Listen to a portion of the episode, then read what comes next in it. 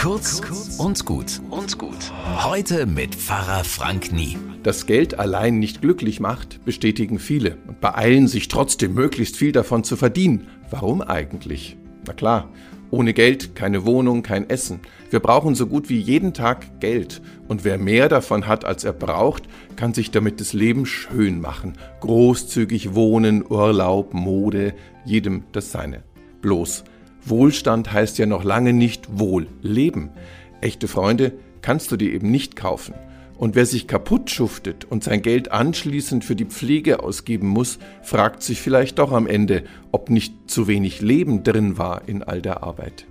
Schätze im Himmel sammeln, statt Kasse auf Erden zu machen, empfiehlt die Bibel und meint, es soll gut für dich und deine Nächsten sein, was du tust.